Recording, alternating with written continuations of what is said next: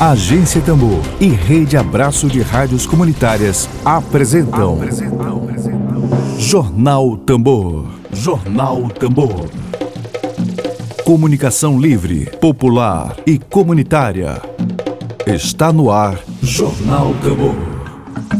Jornal Tambor. Dedo de prosa.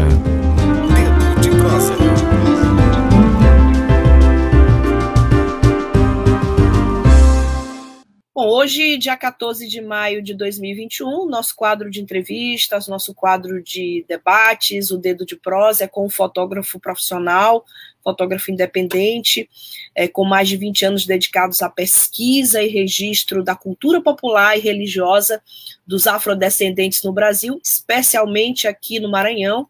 Eu vou fazer aqui um, um anexo ao espelho do jornal, vou quebrar todo aqui o, o nosso padrão jornalístico para dizer que eu tenho uma alegria enorme de receber Márcio Vasconcelos, para mim, que representa a personificação, Marcinho, da liberdade de poder fazer o seu talento ecoar mais forte. Marcinho, obrigada por ter aceito nosso convite. Bom dia para ti, tudo bem? Bom dia, querida Flavinha. Um orgulho muito grande e uma alegria estar participando aqui com você, grande amiga. Isso. De velhos, velhos tambores. É. Bom, eu esperava o Celso também, fiquei imaginando que o Celso poderia participar também, mas a gente vai começar com o Márcio. Mas é, a gente tem aqui, eu estou com o livro assim, lindo, lindo, lindo, lindo, né? É, já fiz desde o início do programa aqui que a gente está mostrando aqui o registro é, do livro tem tambor, tem as damas maravilhosas aqui da festa, uma obra muito bonita, e eu sei da tua história, sei da tua trajetória, sei sobretudo do teu, do teu amor, do teu fascínio né, pela cultura popular do Maranhão, mas a gente sabe que o boi é um espetáculo enorme, né? tem o coro do boi, tem essa esse mapa é, do Maranhão do ponto de vista de boi, com esses diferentes sotaques, pindaré, aí tem a, diversidade toda de instrumentos, matraca, de sotaques, costa de mão, e assim, fotografar um espetáculo desse, como é o Bumba é Meu Boi, é, não deve ser uma, uma, um desafio pequeno, um desafio muito grande, né?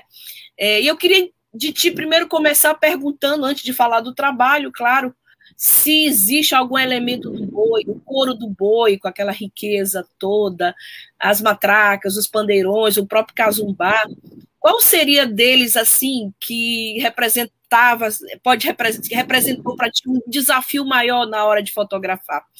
Tem algum ou não? É o, é o conjunto todo da obra? Flavinha, é até difícil eleger algum é. elemento é. de destaque assim. Tanto que o, o Bumba Meu Boi, o título que ele ganhou é, é, exatamente isso, chama Complexo Cultural do Bumba Meu Boi. Não é apenas o Bumba Meu Boi, não é apenas a dança, não é apenas a música, não é apenas a, a indumentária. É, é, ele teve a, a vantagem e, e, a característica de ganhar esse prêmio exatamente isso, por envolver um grande número de, de elementos e de e, e, realmente um complexo que, que justifica esse título. Então, é, é, tudo envolvido aí. Até, por exemplo, uhum. as mulheres, as mutucas, as pessoas que estão por detrás do, do Bambambam, as pessoas que não aparecem, as famosas mutucas, né? Que são ah. as namoradas, são as, são as, são as mulheres do, dos brincantes, ah. Que ficam ali na, na, retaguarda, levando a água, levando o vinho. Uhum. É, quer dizer, tudo isso está envolvido nesse complexo. Então, é uma riqueza cultural muito grande e foi exatamente por causa dessa diversidade dentro de, um, uhum. de, uma, só, de uma só manifestação que mereceu esse uhum. título de patrimônio da humanidade. Sim. Agora, sim, eu sei que tu, da tua trajetória, tu já fotografas Bumba Meu Boi há muitos anos, mas eu queria saber se aqui no livro, é, o que, que há de registro desse livro? Quantos cliques foram necessários para a obra? é, quanto tempo de fotografia para resultar nessa obra, ou se tu inseriste na obra assim registros que tu já fizeste há muitos anos atrás, antes mesmo de pensar num projeto editorial como esse? Assim, quanto tempo? Porque tem um trabalho, primeiro, o trabalho da, da do teu registro, o segundo, de seleção de o que deve entrar ou não numa obra como essa, né? Quanto tempo, mais ou menos? Olha, foi exatamente assim. Hum. É, eu vim acompanhando todo esse processo do, do, do que o boi estava percorrendo para ser para concorrer ao, ao título de Patrimônio da Humanidade. Primeiramente, o boi, em 2011, foi eleito pelo, pelo IFAM Nacional como patrimônio nacional, patrimônio do Brasil, da cultura popular, né? patrimônio material da cultura popular, mas brasileiro. Mas logo em seguida, o próprio IFAM já começou a trabalhar para na elaboração de, de dossiês para ser apresentada ao IFAM, exatamente para concorrer ao título de, de, de patrimônio da humanidade. É, então, no dia 11 de dezembro de 2019, saiu o resultado final, né? Exatamente na Colômbia, em Bogotá, houve, essa, houve essa reunião para declarar é, o Buma Boi como é, patrimônio cultural imaterial da humanidade. Quer dizer, um título de uma importância gigantesca para a cultura brasileira e para a cultura Isso. nordestina e maranhense, principalmente, porque apenas cinco outras manifestações detinham, do Brasil detinham esse, esse título, né? Que é, é a roda de capoeira da Bahia, o frevo de Pernambuco, é, as pinturas corporais e a arte gráfica do, da etnia Wajampi, é, o Sírio de Nazaré de Belém, uhum e aí completava cinco, e o Maranhão entra com a sexta manifestação também que, que conquista esse título. Então você vê a importância que é. O Brasil, com a riqueza cultural que tem, apenas seis manifestações já conseguiram esse título. Então, com essa, com essa declaração de, da conquista, eu, como já há vários anos acompanhava o Bumba Meu Boi, por exemplo, o Bumba Meu Boi de, de todas as manifestações da cultura popular e afro-religiosas que eu acompanho no Maranhão, não só a cultura popular, mas como também os terreiros de tambor de Minas, de, de, de, de Terecô, é, e é, é, candomblé no Maranhão, é, são coisas que me fazem, que me fizeram virar fotógrafa, né? A riqueza que existe no Maranhão. Então, há muito tempo acompanhando, quando eu soube desse título, a alegria enorme desse título, uhum. disse, poxa, eu há vários anos já é, registrando, acompanhando, fazendo amizade com os mestres, com as pessoas que fazem o Bumba Meu Boi do Maranhão, não só em São Luís, mas como no Maranhão como todo. Eu disse, eu preciso contribuir de alguma forma com esse, uhum. com esse uhum. meu trabalho de registro, é, de fazer um material que seja tipo assim uma celebração desse título, né? Uhum.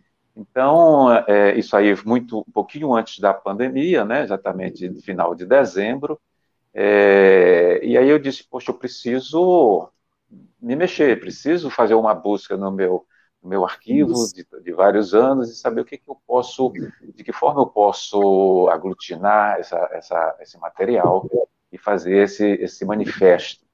E, e logo de imediato, claro, eu procurei o IFAM como, como um apoio, é, até de que forma eles poderiam viabilizar essa obra, esse trabalho, é, e tá, estava tudo bem, muito bem encaminhado, né? Mas aí veio essa tragédia é, humanitária, essa, essa pandemia terrível que nós estamos passando já há dois anos, e praticamente eu vi esse, essa ideia desmoronando, assim, caramba, o que, que eu vou fazer? Eu não posso ir para a rua, todo mundo tem que se recolher, todo mundo tem que respeitar é, os protocolos de, de, de, sanitários e tudo mais. Eu disse, é, mas eu tenho um, um trabalho de mais de 20 anos é, é, dedicado a isso. Então, o que foi que eu fiz? Eu disse, já que eu não posso ir para a rua, eu vou mergulhar no meu arquivo. E nada mais é, é, é correto do que exatamente buscar coisas ancestrais, buscar as coisas lá que eu tinha feito há vários anos atrás até o dia de hoje, né? E, e serviu para mim como, como um alento esse trabalho, porque já que sabe que fotógrafo não pode ficar parado, fotógrafo tem que ir é. para a rua, fotógrafo tem que ir atrás das, das pessoas, dos lugares onde as coisas estão acontecendo e tudo. Então, assim, poxa, será que eu vou pirar de ficar em casa preso esse tempo todo? Então, esse trabalho serviu assim como um, uma terapia, um alento. Né? Então, eu passei o ano de praticamente 2020 todo mergulhado. Foi uma, é, foi uma alegria enorme de, de começar a fazer essa seleção, de juntando, porque a gente começa com muitas fotos, e aí vai, no livro só cabe no máximo 100 fotos, você não pode Sim. fazer um livro com, né, até pelo custo, com uma quantidade gigantesca de, de, de imagens, né.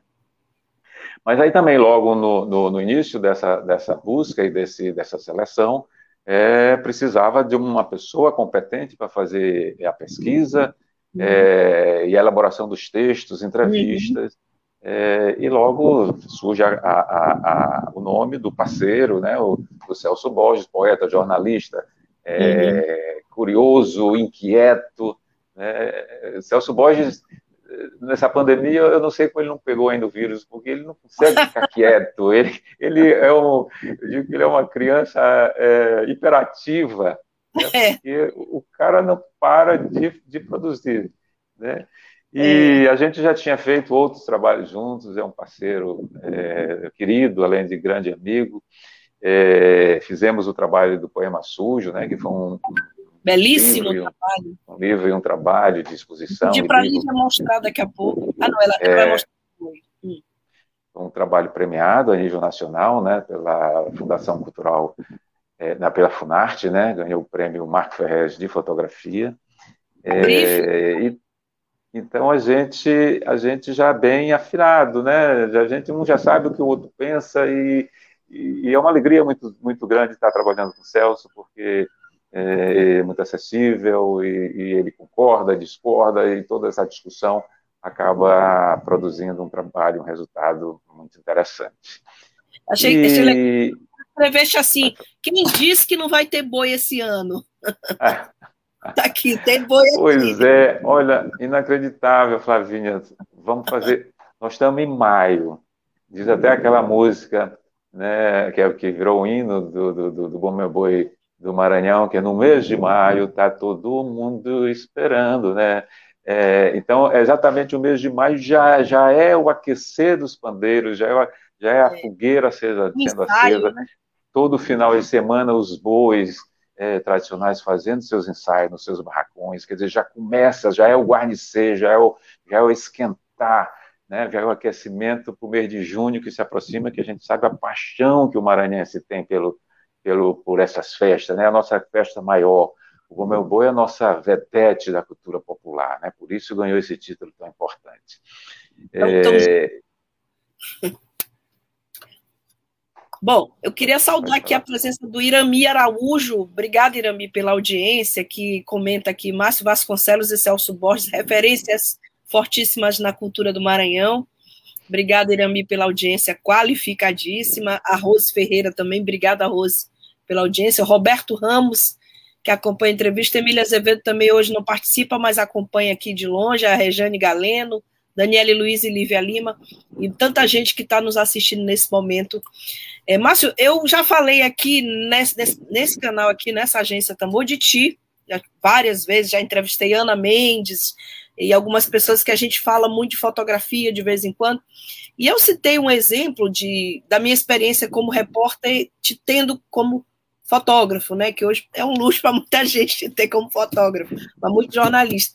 E eu lembro assim das experiências em quilombos, em Alcântara, nas comunidades remanejadas de Alcântara e nos quilombos que tu chegavas no lugar desse, a gente chegava para fazer a matéria e a última coisa que tu pegavas era a câmera, conversava com as pessoas, interagia, é, estabelecia um diálogo com as pessoas e a última coisa era fotografar, assim, todo esse processo de captura de uma realidade social, de uma manifestação cultural, de uma manifestação religiosa, é, ele é antecedido por essa relação que tu, quando chegas no lugar, tu mantens com essas comunidades. Tu estabelece primeiro a conexão e, em seguida, vem a fotografia, por último.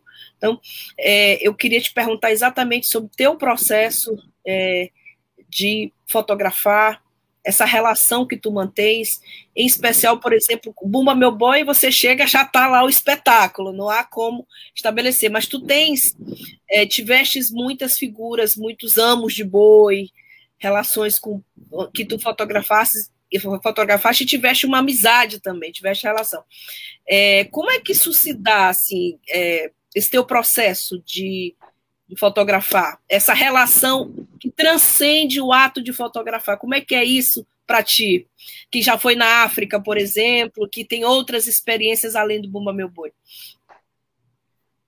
Pois é, Flavinha. É, nessa área né, que eu escolhi de trabalhar, a gente trabalha com, com celebrações, com rituais, com espaços é, determinados, com espaços fechados, com terreiros, é, com, com quilombos. Então, tudo isso, a gente é um estranho, a gente é um estranho chegando nessa, né, nesses espaços. Uhum. Então, a gente tem que ter, principalmente, um respeito muito grande é, ao, ao, entrar nesses espaços. Primeiro, se apresentar para o dono do espaço, a pessoa, o mestre, ou, ou o sacerdote, ou o chefe do, do, do da, da, da, manifestação, da brincadeira, você tem que se apresentar, dizer que você está ali, se você tem uma intenção, né, que você tem um projeto, se tiver um projeto, que você quer é, trabalhar de uma forma de valorizar aquela manifestação que você está ali é, querendo presenciar, querendo acompanhar.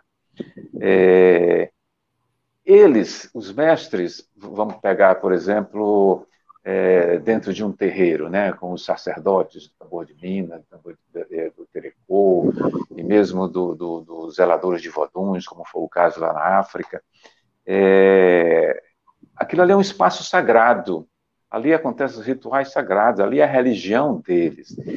Eu sou um estranho que eu não conheço nada do que vai, do vai acontecer ali. Né? Por mais que eu tenha uma vivência de, de mais de 20 anos dentro desse espaço, mas é, eu, eu, eu nunca quis ser, me comportar como um antropólogo, por exemplo. Eu me, uhum. comporto sempre como um fotógrafo, um curioso. Então, eu não fico anotando as coisas, eu não fico perguntando, eu não fico invadindo espaços. Uhum. É, a gente vê que o antropólogo se aprofunda mais, né? Quando eu chego num lugar desse e eu encontro muito com antropólogos, né? Inclusive são meus parceiros importantes nos meus livros de religião afro-brasileira. Afro Existe muito textos e participação de dessas pessoas, como a Mundi Carmo Ferretti, como o, o, o, próprio Sérgio Ferretti, são parceiros assim importantíssimos que eu aprendi muito com eles. Então, eles têm um comportamento diferente, claro, eles querem conversar muito, uhum. quando, quando, é possível, ali no, nos bastidores, eles querem saber de tudo, anotam tudo. Então, a gente já sabe, quando entra, aquela pessoa ali é um antropólogo, porque ele já está com uhum. um caderninho, meio que escondido ali, mas ele está anotando tudo. E eu não, me comporto diferente, eu, eu procuro ser invisível, quanto, quanto menos eu chamar atenção, quanto, quanto menos eu, eu interferir naquela, naquele momento ali, naquele ritual, melhor para mim, melhor para eles também.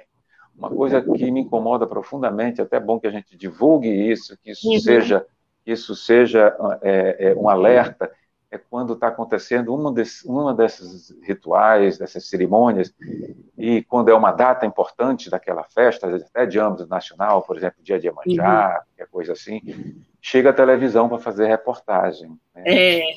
Então, é uma coisa que incomoda muito, porque eles não têm noção da forma que eles interferem. Primeiro chega com uma luz absurda, aquela luz do, do, de iluminação deles, que aquilo ali já quebra toda a, a sintonia, toda uhum. a, a, a, harmonia que está havendo naquela hora de celebração, de, de, comportamento, de transe mesmo, né? Sim. Então, eu já até já chamei uma vez do lado um jornalista que estava fazendo uma matéria para a TV, chamei do lado, e muito é, é, com cuidado falei para ele que o, o, cinegrafista dele não estava se comportando de uma forma é, é, ideal, né? Ele estava ele tava no meio da, da do, do, terreiro, né? Uhum. Quer dizer, é, é, ele virou, virou o, a estrela do espaço, né?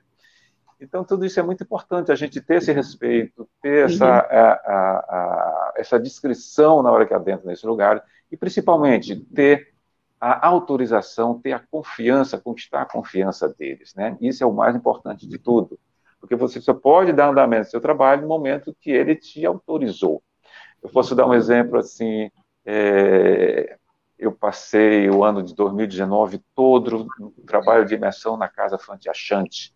Sim. Pai Euclides, fundada pelo pai Euclides, e agora está sob o comando da mãe Cabeca.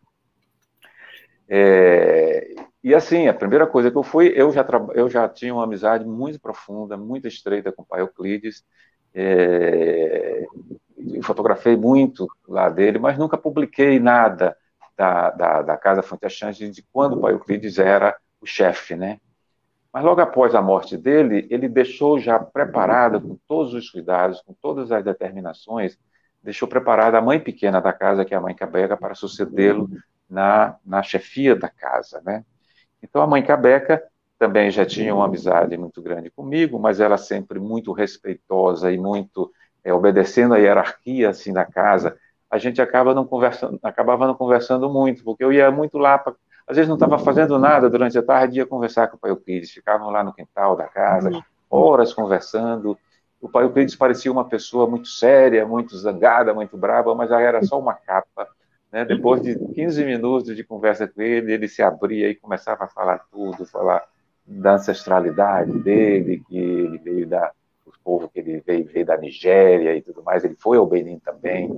Então, assim, era uma pessoa muito amável, muito querida. Então, a mãe Cabeca sempre via eu conversando com ele ali, ela passava, dava um alô, mas ela não se aproximava em respeito à relação que estava acontecendo ali. Mas quando o pai Euclides morreu, aí isso se estreitou, né? Ela com a uhum. chefia, ela se estreitou. E aí, é, como eu não tinha feito nenhum registro documental, deixado nenhum documental com a presença do pai Euclides, tipo um livro, um vídeo, alguma coisa assim, eu achei que com a mãe Cabeca poderia ser uma boa, uma boa oportunidade, exatamente porque ela ia dar continuidade a um trabalho. Então, seria interessante de mostrar como era a Casa Fonte Achante com a liderança do Euclides e como seria a, a casa com a liderança da mãe Cabeca.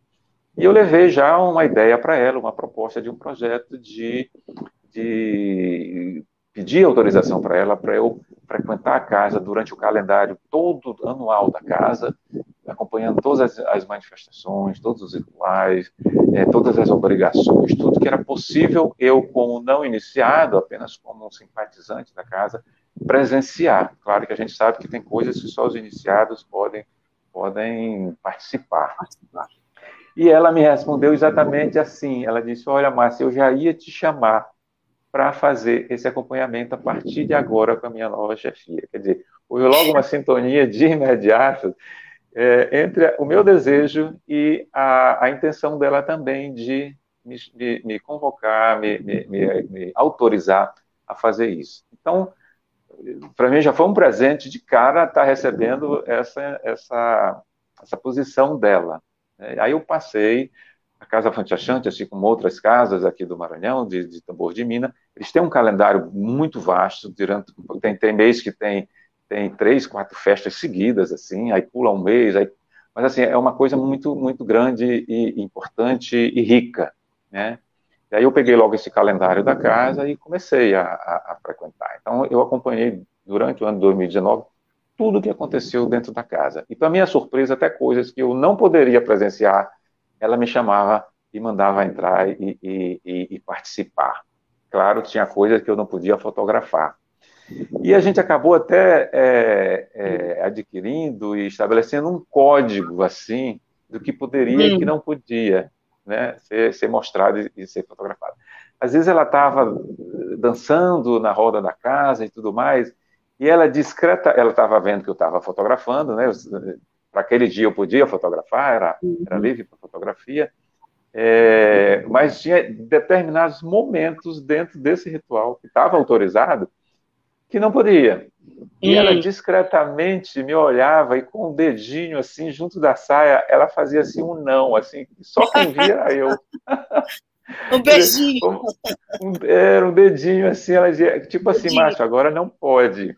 Aí eu pá, parava a máquina, continuava. Depois ela passava e com o olhar, ela, sei lá, dava uma piscada e tudo. Ali podia, a partir daquela hora. Então foi isso, virou no, é, é, essa minha grande amiga, né, que eu tenho uma, uma honra de, de, de, de, me dizer que eu sou amigo da mãe Capeca, e também é, a pandemia veio também atrapalhar esse trabalho. Esse aqui já foi o contrário. Eu fiz o trabalho todo durante o ano sem a pandemia, aí quando virou para 2020, que é, eu já ia trabalhar na, na edição desse livro, corri atrás de patrocínio, já estava inscrito na lei de uhum. incentivo do Maranhão, tudo foi suspenso, a lei parou, a lei parou não tinha nenhuma perspectiva de autorização e, e, e a carta de, de, de anuência para a gente correr atrás dos patrocinadores. Então, esse uhum. trabalho, eu posso dizer que está concluído na parte de documentação, porque eu realmente eu fechei todo o calendário da casa, mas agora a gente tem que correr atrás no patrocinador, é, é, submeter a lei de incentivo para poder é, registrar isso em livro e também numa exposição, que com certeza vai ficar muito bonito, porque as manifestações uhum. da Casa Fonte Achante são de uma riqueza, assim, eu vejo as pessoas que vêm de é. fora, muitas pessoas de fora do Maranhão visitam a casa e ficam emocionadíssimos com o que olho lá pela, pela, pela beleza da indumentária, dos cantos, do vocal, do, dos, dos, dos, sons dos tambores, né, da, da percussão, quer dizer, é uma magia muito grande, inclusive assim, Flavinha, às vezes eu passo uma noite inteira, geralmente a, a, as festas começam de, entre 9 e 10 horas da noite e vão a 3, 4 horas da madrugada, quer dizer, são longas as festas, assim. É, às vezes eu passo, às vezes eu passo esse tempo todo dentro da casa e quando chega perto já da madrugada, assim, eu percebo que eu não fiz nenhuma foto, eu estou tão envolvido ali com aquele ritual, com aquela beleza, com, aquela, com aquele transe uhum. daquelas músicas, que me satisfaz também. Se eu sair dali com duas, três fotos daquele dia, eu já estou satisfeito, né? Porque é, é, eu não sou apenas chegar e, e, e, aquele dedo nervoso da máquina Sim. e fotografar. Eu não tenho, eu não tenho essa, é, é, essa é. característica de fazer milhões de fotos para fazer um trabalho. Não, eu vou procurando uma seleção, até porque eu vim do analógico, quando a gente tinha muito cuidado, os filmes eram caros, a revelação era cara, então a gente já fotografava já filtrando, não é como hoje, com, com o digital você fotografa à vontade, depois joga fora, é. né? Então eu tenho, eu tenho sempre esse processo que eu guardo comigo até hoje, eu, eu o meu dedo não é nervoso, é um, é um dedo, é um dedo calmo, é, eu reflito antes de fazer, até porque foi uma opção, foi um, um, um ramo da fotografia que eu escolhi, de fazer essa coisa documental, esse registro. Né? Eu não sei se eu daria um bom fotojornalista, onde é, tem que correr atrás da notícia, tem que correr uhum. atrás do fato, e se não atropelar, eu vejo o fotógrafo se atropelando, porque todos têm que fazer naquele uhum. momento aquela, aquela, aquela imagem ali que nunca mais vai se repetir. Né? Então, é, é, é, uma coisa que não me atrai. É, uhum. Eu gosto, de, eu gosto dessa, dessa coisa mais de pensar, de refletir. Do ritual, do analógico. É, ritual. O analógico é muito ritual, né? É, então, eu sou, eu sou muito apegado a, a, aos rituais, eu sou muito apaixonado por rituais. Já fiz é, é, seminários de, de, de, de, Santo Daime, né? Passei uma semana dentro de um, de um espaço com isso, que é, quer dizer, tudo que é ritualístico, tudo que tem magia, que tudo que tem bruxaria, inclusive, eu fiz um trabalho na, na Cuba, né, com a antropóloga Ana Estela Cunha, que foi um trabalho belíssimo, exatamente semelhante ao trabalho que eu fiz no Benin, comparando o Maranhão com a, com a, com a, a religião dos Vodun no Benin, e a gente fez entre o Maranhão e Cuba também. No Cuba, no Cuba em Cuba foi é, é, é, focado na, na, na, no Palo Monte, que é uma das vertentes uhum. da religião afro-cubana. Né? Lá tem a santeria, que é equivalente ao candomblé, o Palomonte, que é exatamente a, a, hum. fosse a bruxaria, né? eles, eles se chamam de bruxos sem nenhum, sem nenhum preconceito, sem nenhum medo. É, é como se fosse a função mesmo, é o adivinho, né? o, é o, é o, o sacerdote que, que faz é, é, adivinhações, que, que estabelece é, coisas que você quer saber sobre a seu futuro, sua ancestralidade e tudo mais. Eles chamam de bruxo mesmo. Tem a bruxaria cubana, é o Palo Monte. E mais a Bacuá, que seria uma terceira vertente da religião afro-cubana. Marcinho, é sobre, sobre esse trabalho aqui teu, né, de Celso, de essa equipe maravilhosa, um beijo para Cláudio, né, eu estou com muita saudade de Cláudio. É, existe a técnica e a gente sabe que existe técnica, existe emoção também, né? A gente é profissional, é, a gente diversas vezes a gente se depara com são 12 eu estou na técnica, mas a minha emoção está aqui.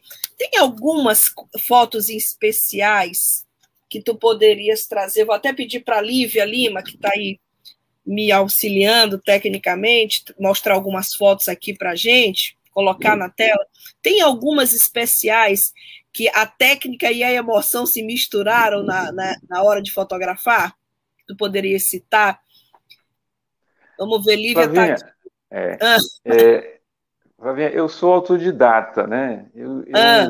Quando eu resolvi ser, ser fotógrafo, eu procurei tudo, todo tipo de informação técnica uhum. é, e de equipamento para estudar muito isso. Então, eu estudei muito livro de fotografia, é, muito livro de fotógrafos que são referências, é, até chegar nessa, nessa, nesse momento de dizer, poxa, eu acho que eu já sei o suficiente, já conheço o suficiente da parte técnica para começar a fotografar. Porque, tipo assim, a técnica você adquire, você aprende, você estuda, mas no, chega um momento que ela tem que já fazer parte de você. Né? Você não pode ficar preso à técnica só.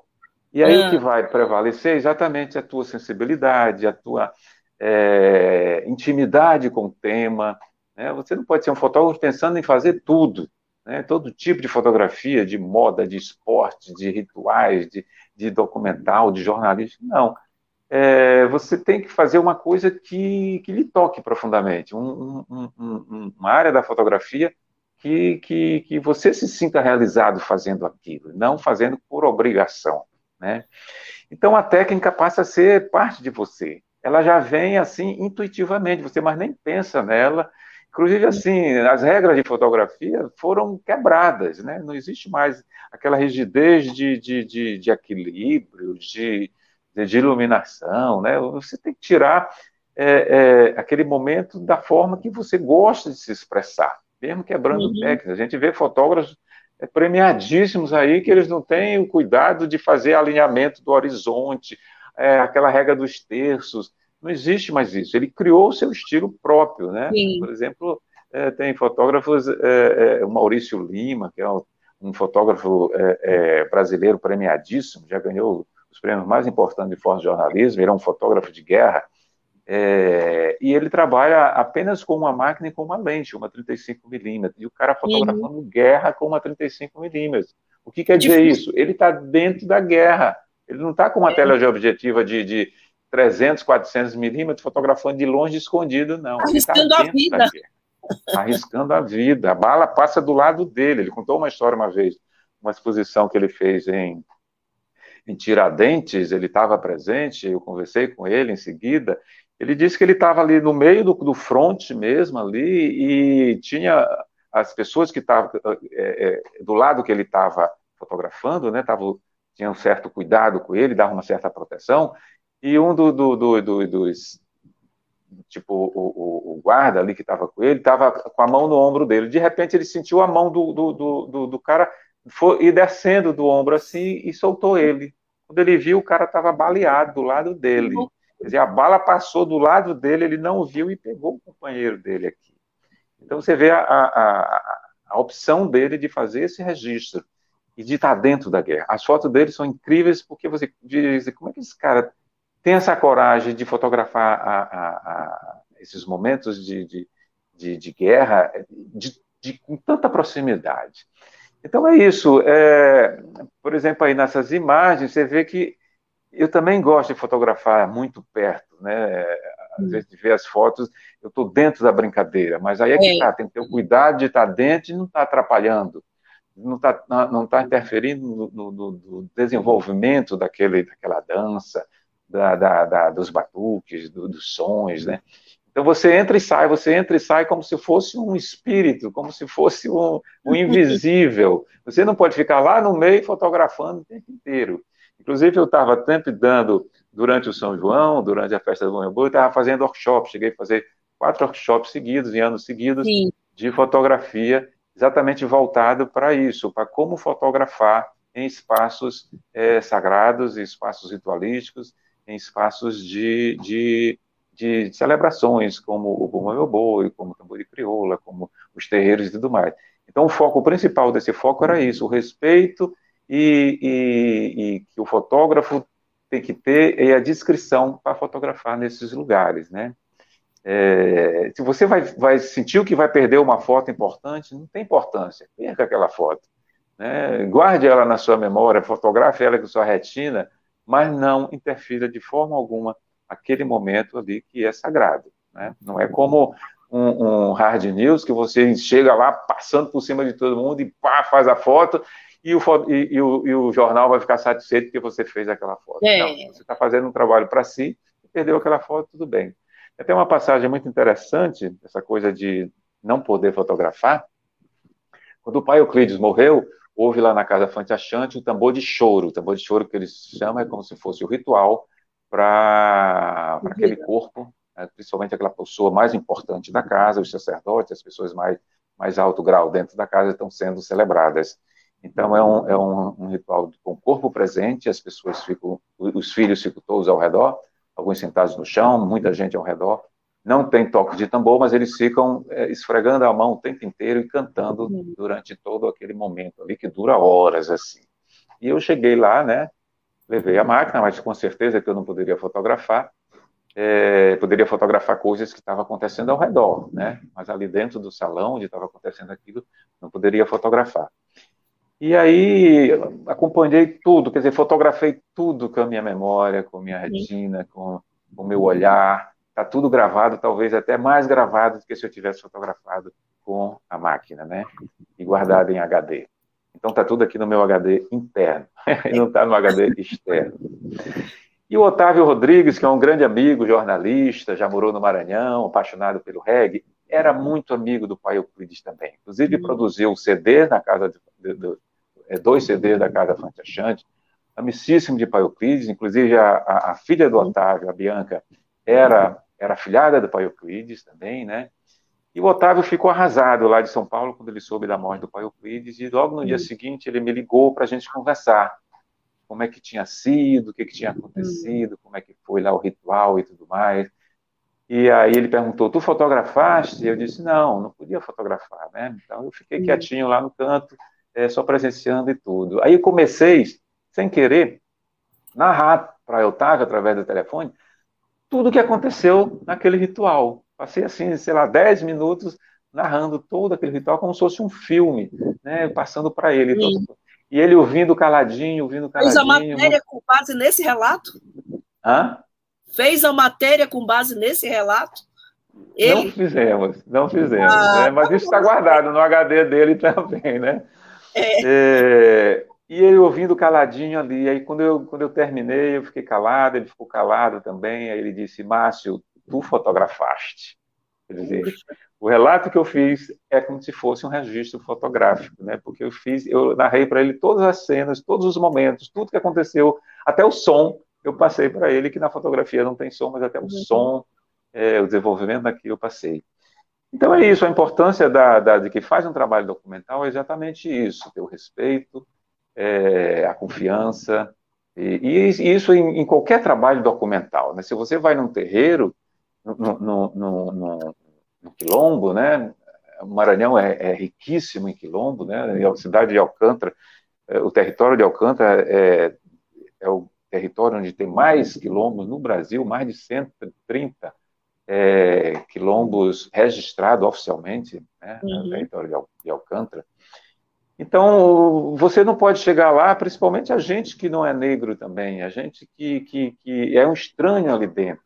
Inclusive, está havendo já é, é, uma, um, um, cuidado muito grande é, nos quilombos, porque com uma coisa muito boa que aconteceu, vai com, com, com o advindo do, do, do, do equipamento digital, vários é, quilombola, vários garotos, é, todo mundo tem um celular na mão, estão virando excelentes fotógrafos dentro desse. Tem uma TV Quilombo aqui em Grande também.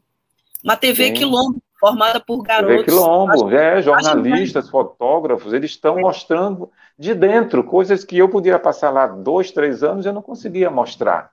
E eles estão mostrando de dentro, quer dizer, é muito louvável é, é, essa, é, é, o aparecimento desses, desses garotos, dessas pessoas interessadas, e a gente vê trabalhos sensacionais. Inclusive agora, no Prêmio Pipa, que é um dos prêmios mais importantes de arte é, é, do Brasil, tem um maranhense indígena que está entre os cinco finalistas. Né? Eu não me lembro agora o nome dele. Então ele está como artista visual, onde ele usa a fotografia, a colagem e tudo mais, uhum. é, para mostrar o que é feito ali no quilombo dele. Então, isso é maravilhoso. Então, cada vez mais os quilombos estão preservando e até, às vezes, é, é, intimidando a aproximação de é, pesquisadores, fotógrafos de fora, dentro dos espaços que pertencem a eles, né? Então, a gente tem que aceitar, valorizar, né? E se você consegue, daqui para frente, é, é, é, autorização para fazer um trabalho dentro desse quilombo, você é considerado já uma pessoa de sorte, uma pessoa é, que conquistou um espaço valioso ali, de ter, de ter, aquela permissão, aquela autorização, porque já está partindo de dentro para fora. Né? Tem é uma história interessante, interessante com o Márcio, que a gente foi fazer a matéria com o Bita do Barão, né? que até então era retratado pela grande mídia, né, só como um personagem ou macumbeiro de forma pejorativa. Marília é. Gabriela tinha feito aquela, aquele documentário de Codó, capital brasileira da magia negra, e o Bita é. não quis falar comigo, só quis fazer foto com o Márcio. não me disse nada não queria me dizer nada, eu perguntando, entrevistando. Então, eu fiz a matéria com base na, na observação e algumas, alguns cacos de palavra dele, de frases, e, e ele só queria fazer é. foto, foto. E ficou linda, né? A capa ficou belíssima, né? É engraçado é isso que aconteceu também com o Bita, né? Que a gente lá dentro do, do, do terreiro dele e ele acabava me colocando dentro dos espaços que eu sabia que eram secretos. Sim. E eu, antes de botar o pé para dentro, eu disse: Você tem certeza que eu posso entrar aí? Entendeu? Eu não sei, eu acho que eu tenho alguma, alguma capa assim que, que, que as pessoas de cara já, já é, é, acreditam em mim, acreditam na minha, na minha boa intenção ali. Né? Inclusive, a gente fazendo esse trabalho, quando eu fiz o trabalho Zeladores de Voduns, eu voltei lá, passei uma semana. Inclusive, eu já fui várias vezes na, nas festas de Bita, ficava dentro da casa dele mesmo, quase que acampado uhum. lá, porque fica muita gente dentro da casa, né? E aí, quando eu fui fazer o trabalho do zelador de Voduns, entre o Brasil e o, e o Benin, eu fiz o retrato do Bita e, e, antes de fazer o retrato, depois da gente conversar muito, explicar para ele a intenção do trabalho e tudo mais, ele concordou em fazer a, o retrato dele. Eu disse, olha, eu gostaria que você colocasse uma, uma roupa, ali tem umas roupas lindíssimas, assim, você colocasse Sim. a roupa que você gosta, para gente, a que mais gosta para você, para você, a gente fazer essa foto. Aí ele dizia, não, você escolhe. Eu não, mas como eu escolho? Aí ele assim, então vem aqui comigo. Aí me levou, vamos dizer, no closet dele ali. Quarto de roupas. o anexo do quarto dele. Foi, foi. Flavinha, eram quatro paredes desse espaço cobertas das roupas, todas organizadas na cruzeta, né, fazendo, fazendo um, um super é, guarda-roupa ali, com as coisas mais incríveis, assim, porque ele mesmo criava, ele mesmo desenhava e devia ter grandes costureiras e bordadeiras para fazer aquele trabalho, em rechilier, em cima do linho, é, dos bordados maravilhosos e tudo mais. Aí eu fiquei assim, nossa, mas que honra poder entrar aqui e, e, e na verdade, eu acabei induzindo um pouquinho, mas ele que escolheu a roupa, e depois hum. ele pegou lá, abriu o cofre na minha frente também, tirou as joias, né? Ele tinha muitas Sim. joias de ouro, assim, tirou. Quer dizer, tudo ele confiando né, é, é, na minha presença ali dentro, confiando em mim, acreditando na, na boa intenção que eu tinha de mostrar esse trabalho. E uma coisa que me deixa muito gratificado com a sequência desse trabalho, o resultado dele, claro, quando a gente vai fazer, existe uma desconfiança muito grande. Poxa, onde é que vai uhum. parar isso? É, o que, que ele vai fazer com minha imagem? Então, existe uma desconfiança muito grande. Então, tanto aqui quanto lá na, na, no Benin, esse trabalho, quando retornou, é, em forma de livro, em forma de exposição, eu mandei todos os, os fotografados é, africanos lá do Benin, receberam as fotos do tamanho, tamanho bom para botar na parede, assim, moldurar e botar na parede. Então, uma das coisas que mais me deixou é, feliz e, e gratificado foi conversar depois com, com os zeladores aqui do Maranhão, é, e eles vindo me dizer que eles estavam muito é, agradecidos pela forma é, respeitosa e a forma como eu representei eles, né? Porque a gente sabe a perseguição que há nos terreiros, é, o preconceito, vários terreiros sendo demolidos por igrejas é, é, é evangélicas, né? Estão sofrendo esse, esse, essa perseguição muito grande. Então, a forma é, de considerar eles ali como verdadeiros reis ali e, e, e, mostrando a nobreza do comportamento, da indumentária, os espaços ritualísticos, quando a gente fazia as fotos, tudo ali é, com, uma, com, uma, com uma verdade, né? uma verdade de que realmente o que eles representam e, e da forma que eu senti que realmente eles são. Então, foi uma coisa, esse retorno é, é muito gratificante e mostra que a gente está é, fazendo um trabalho com, com seriedade, com afinco, com dedicação, e com boa intenção. Bom, a gente já está acabando aqui nosso tempo, mas eu vou arriscar a pergunta.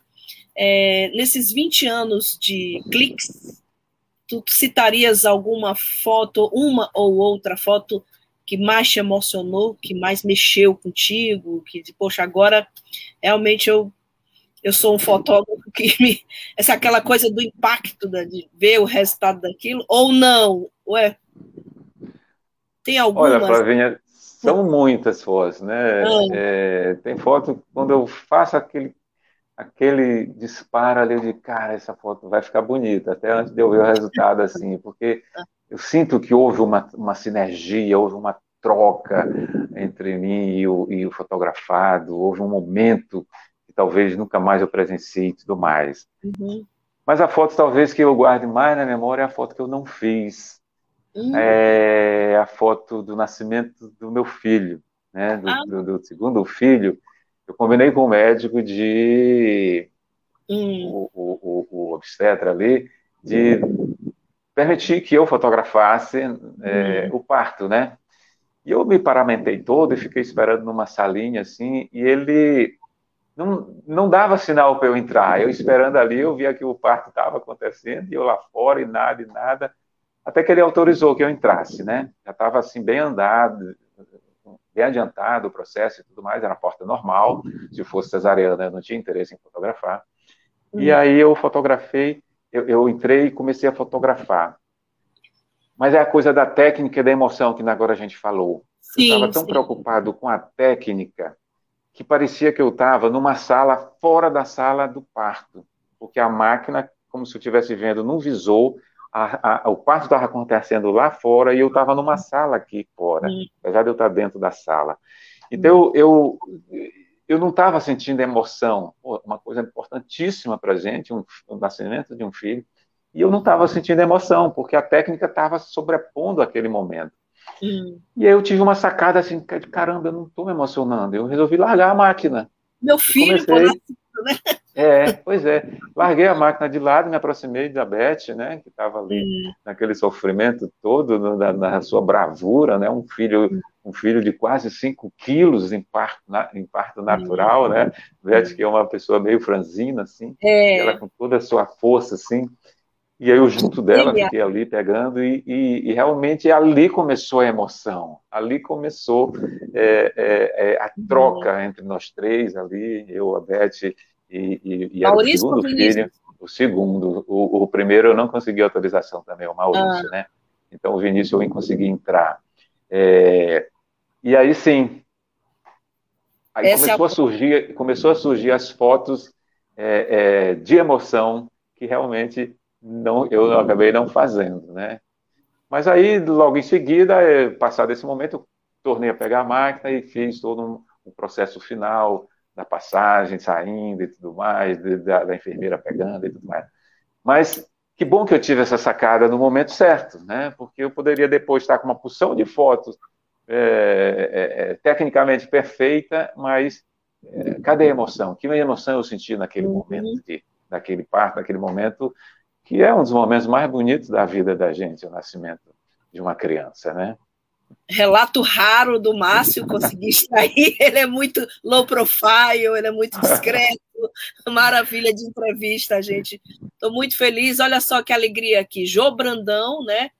Aqui comentando, sou muito fã de Márcio Vasconcelos pela ética com que desenvolve seu trabalho, uma estética muito particular em retratar nossas tradições, muita realeza. Jô tem nosso enorme respeito e admiração. Jo é, uma, jo é uma queridíssima, grande amiga e parceira lá na Casa Fante Achante. Grande abraço para Jo.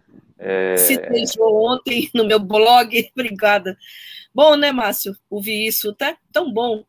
E o Cláudio é. Padilha também está aqui, guiança do mundo espiritual. Cláudio Padilha, Cláudia, perdão, Cláudia.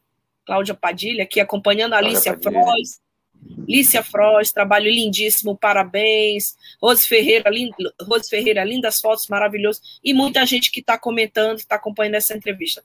Marcinho, muito obrigada por ter falado do livro, mas também falado um pouco da tua experiência, da tua vida. A Márcia tem uma história incrível, né? Deu, saiu do Banco do Brasil no eu que mais. Que gente, eu acho que a gente acabou até falando um pouco do livro, né? Então, isso é uma, foi uma provocação para as pessoas Mas foi bom, adquirirem foi o livro, né? Onde é que a gente vamos comprar o livro. Onde as pessoas conseguem comprar? Olha, Flavinha, é uma pena que esse livro depois ficou pronto. A gente tinha toda uma programação de lançamento dele, oficial. Ah. Inclusive, é importante dizer, o patrocinador desse livro é, é a EMAP, EMAP. Empresa Maranhense de Administração Portuária, que eu agradeço muito é, na, na, pessoa do, do seu presidente, o, o, o Ted Lago, né, da, e também da, da assessoria de, de imprensa, na, a, a, Débora Baeze, né, e por coincidência, filho de Dona Zelinda, né, personagem isso, né? importantíssima né? dentro do tambor de, do, do Bumba Meu Boi e da cultura popular como toda, já foi, já foi é, é, da Secretaria de Cultura, já foi do Centro de Cultura Popular. É, então, Dona Zelinda, é, grande abraço. E ela é uma personagem também importantíssima, está aí bem representada dentro do, do livro, no, no, no, capítulo que fala das damas do boi, né? Então, o, o, o, meu agradecimento à EMAP, né, muito forte, e o livro pode, como a gente ficou interrompido o lançamento oficial, inclusive a gente tinha a programação de fazer oficinas também em comunidades onde a, a, a EMAP presta assistência social, oficinas de, de, de cazumba, de boi, mostrando para eles a importância da, da, da, da, dos, do, da manifestação, do, dos personagens do boi, mas isso tudo foi apenas, é, é, ficou de stand-by, tá, tá, tá esperando o um momento propício para a gente retomar o lançamento oficial. Temos até o espaço já, que a IMAP tem um espaço lá na estação da uhum. Beira-Mar, ali onde foi reformado, aquele prédio lindo da antiga estação ferroviária. A IMAP Sim. tem um espaço lá. Então, o, o, lançamento oficial vai ser lá. E as oficinas, tanto na área do Cujupe, lá do outro lado, para quem vai para Alcântara, ali no, no, naqueles, naqueles terreiros ali, como aqui uhum. na área do Itaquibacanga, a gente vai fazer essas oficinas. Então, tá tudo, nós estamos tudo agendado, esperando só uhum é, que seja possível, né? Respeitando todos os, os, protocolos e, e, até, quem sabe, lá até lá, final desse ano, já podendo todo mundo se aglomerar, usar sem usar máscara e se abraçar, porque é uma coisa que está faltando muito, fazendo muito falta para a gente, principalmente nós maranhenses que somos muito de abraçar os amigos. A gente não, é. ninguém ninguém encontra um amigo na rua se não dá um abraço, não dá um beijo. É. A gente sente que é uma coisa de troca, de corpo, de alma, de estar ali junto, né? Eu sinto muita falta disso. A gente tem esse, é. essa característica que é uma coisa muito bonita dos Maranhenses. Verdade. Olha, Irami está tá aqui mostrando exatamente o que eu estou sentindo. O livro é um guia para a conversa, né? É um guia. Tem muito assunto, Irami, para a gente tratar com o Márcio. Aliás, nem se esgotou ainda. Ele precisa voltar mais vezes aqui, Marcinho, na Agência Tambor. Queria te agradecer. Eu, só, só, agrade, só, agradecendo o Irami aí, que é um grande é. artista, junto com seu parceiro hum. Beto Nicásio, que fazem trabalhos de uma Maravilha. importância muito grande em forma de quadrinhos, contando a história do Maranhão, a história do negro do Maranhão, o negro Cosme. Sensacional, é. parabéns, Irami. Obrigado pela presença. Eu me sinto honrado com sua presença aqui. Perfeito. Marcinho, obrigada por ter aceito o convite e eu não vou dizer obrigada e tchau, vou dizer até breve, tá bom? Valeu. Eu que agradeço, Flávio, eu que agradeço, minha amiga querida. É, grande beijo e, e espero que a gente possa conversar muito. Beleza, uma boa tarde para todo mundo, um bom fim de semana, cuide-se. Zé Cabaleiro aí para falar de boi, a gente encerra com o Zeca. A todos e a todas, muito obrigada. Marcinho, valeu! Tchau, gente. Web Rádio Tambor. A primeira rede de comunicação popular do Maranhão. Comunicação comunitária. Livre, alternativa e popular.